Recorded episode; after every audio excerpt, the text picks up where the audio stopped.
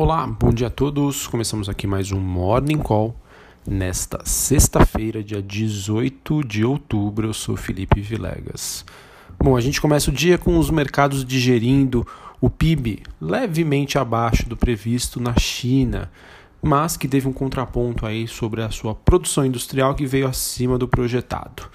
O PIB divulgado pela China na comparação anual neste terceiro trimestre de 2019 cresceu 6%. Né? Vejam bem, cresceu 6%, porém existia uma estimativa de um crescimento de 6,1% e no segundo trimestre o PIB cresceu 6,2%. Isso já foi o suficiente para que os mercados lá na Ásia, principalmente em Xangai, tivessem um fechamento em queda, um fechamento no negativo. Bom, isso também acaba contaminando os ativos de risco, que nesta manhã operam próximo da sua estabilidade, com leve viés baixista, com esse destaque é, da noite aí que ficou do, sobre os dados de atividade econômica da segunda maior economia do mundo. Bom, é, em relação ao dado, né, realmente veio é, abaixo do esperado. Em relação à produção industrial, é, é observado alguma recuperação, né? É, produção industrial, vendas no varejo, investimentos em ativos fi, é, fixos, que seria relacionado à indústria chinesa, mas mesmo assim os seus níveis continuam ainda baixos e a recuperação pode ter sido puxada ou acentuada por medidas pontuais visando aí a sustentação do crescimento no final do semestre. Uh, ou seja, né, a gente ainda vê um, um ambiente bastante desafiador para a China continuar crescendo no ritmo que ela crescia antigamente. Esse crescimento, que se eu não me engano, foi o, o pior. Olha só, né? Cresceu 6% na comparação anual, mas foi o pior, entre aspas, dos últimos 20 anos. Então isso acaba gerando uma preocupação dos investidores. Bom, é, outro ponto interessante é que pela primeira vez em muitos anos, a China ela precisa lidar agora com uma desaceleração da sua economia interna. Uh, num passado recente, a gente não, não precisa ir muito para trás, a desaceleração ela era liderada por investimentos ou produção. E isso era facilmente combatido com estímulos fiscais, monetários, de crédito, enfim. Mas e agora? Né? Agora que a China já está em um grau elevado no seu nível de endividamento e fica a dúvida do mercado se ela, se ela será capaz ou não de conseguir estabilizar a sua economia, seu crescimento. Bom, como consequência de tudo isso, né, naquele overview, S&P futuro, que é o principal índice americano, as ações na Europa, elas, elas operam com leve viés baixista, é, mercado que continua atento à divulgação dos balanços nos Estados Unidos. Como eu já disse, as ações na China fecharam em baixa. E sobre as commodities, o petróleo WTI negociado em Nova York tem um dia positivo e acaba reduzindo um pouquinho da sua perda semanal. Em contrapartida, o minério de ferro fecha a semana com queda de mais de 6%, liderados por um recuo da produção de aço e a desaceleração do PIB na China. Os metais industriais em Londres, cobre é, sobe e o níquel recua na Bolsa Londrina.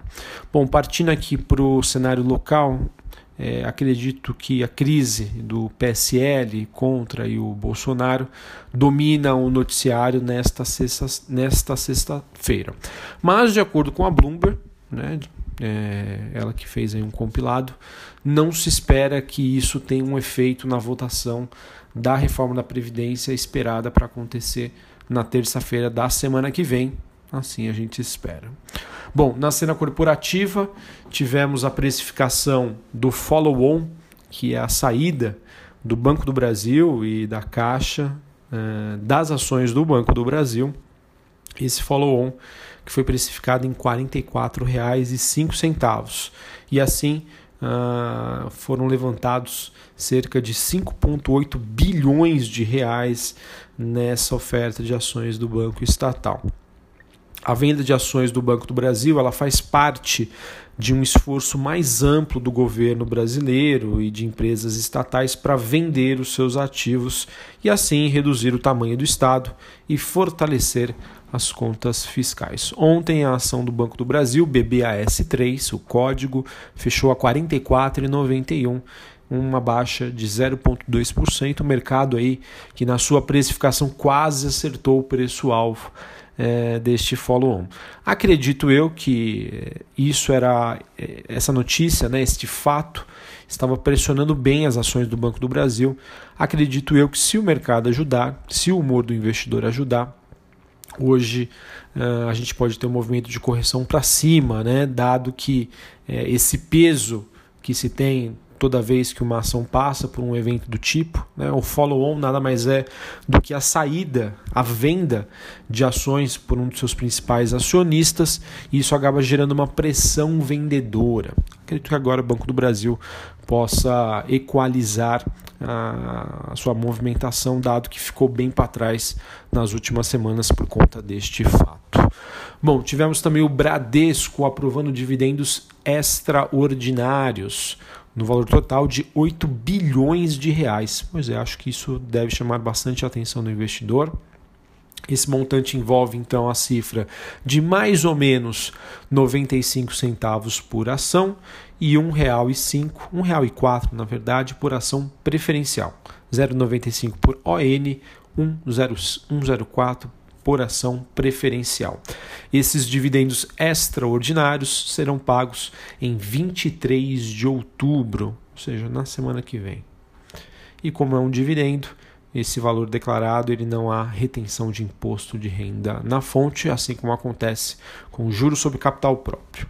Bom, outra boa notícia foram os dados da produção é, da Petrobras referente ao terceiro trimestre que acabou aí apresentando um crescimento de 16%. De acordo com os grandes bancos, os bancos gringos, o Goldman Sachs espera hoje uma reação positiva do investidor a essa prévia da produção da Petrobras, que envolve uma tendência mais favorável uh, para o refino e exploração de petróleo. O BTG Pactual diz que há uma curva crescente de produção da Petro ela que tem capacidade de provocar uma reavaliação na sua tese de investimentos do papel, ou seja, o mercado gostando bastante. Ah, digamos, de acordo ainda com o BTG, ela disse que a Petrobras começou com o pé direito. E o Credit Suisse disse que a prévia de produção da Petrobras então mostra uma tendência mais favorável ao refino, uma precificação mais competitiva e demanda que ajudaram. Diz que essa prévia é, anteve aí um trimestre forte para a companhia é, e isso pode impulsionar bastante aí uma produção que está se materializando. Ou seja, os principais bancos gringos aprovaram, deram um joinha aí nos dados de divulgação da Petrobras. Se a gente alinhar com a alta do petróleo no mercado internacional, esperamos um dia positivo para a estatal brasileira. Tá certo? Então é isso. Vamos ver aí como que o mercado se comporta hoje. Lá fora, sem um viés definido, uma leve tendência baixista. Não sei se a crise Bolsonaro versus PSL pode pesar ainda mais nos ativos, mas em contrapartida, eu espero hoje um dia positivo para as ações da Petrobras, dado essa notícia, e também o Banco do Brasil, que podem, pode agora ficar despressionado por conta da precificação do seu follow-on. Um abraço, uma ótima sexta-feira, um excelente final de semana e a gente retorna na semana que vem. Só um recadinho aqui: ontem eu acabei ficando fora né, um pouquinho das minhas atividades, não teve áudio, não teve participação aqui nos gro nossos grupos de Telegram, WhatsApp e também acabei não participando aqui do YouTube. Né, dentro do canal da Genial Investimentos, por conta de uma visita que eu fiz ao Rio de Janeiro né, em trabalho pela Genial, mas enfim, hoje estamos de volta. Um abraço, uma excelente sexta-feira novamente até a próxima. Valeu!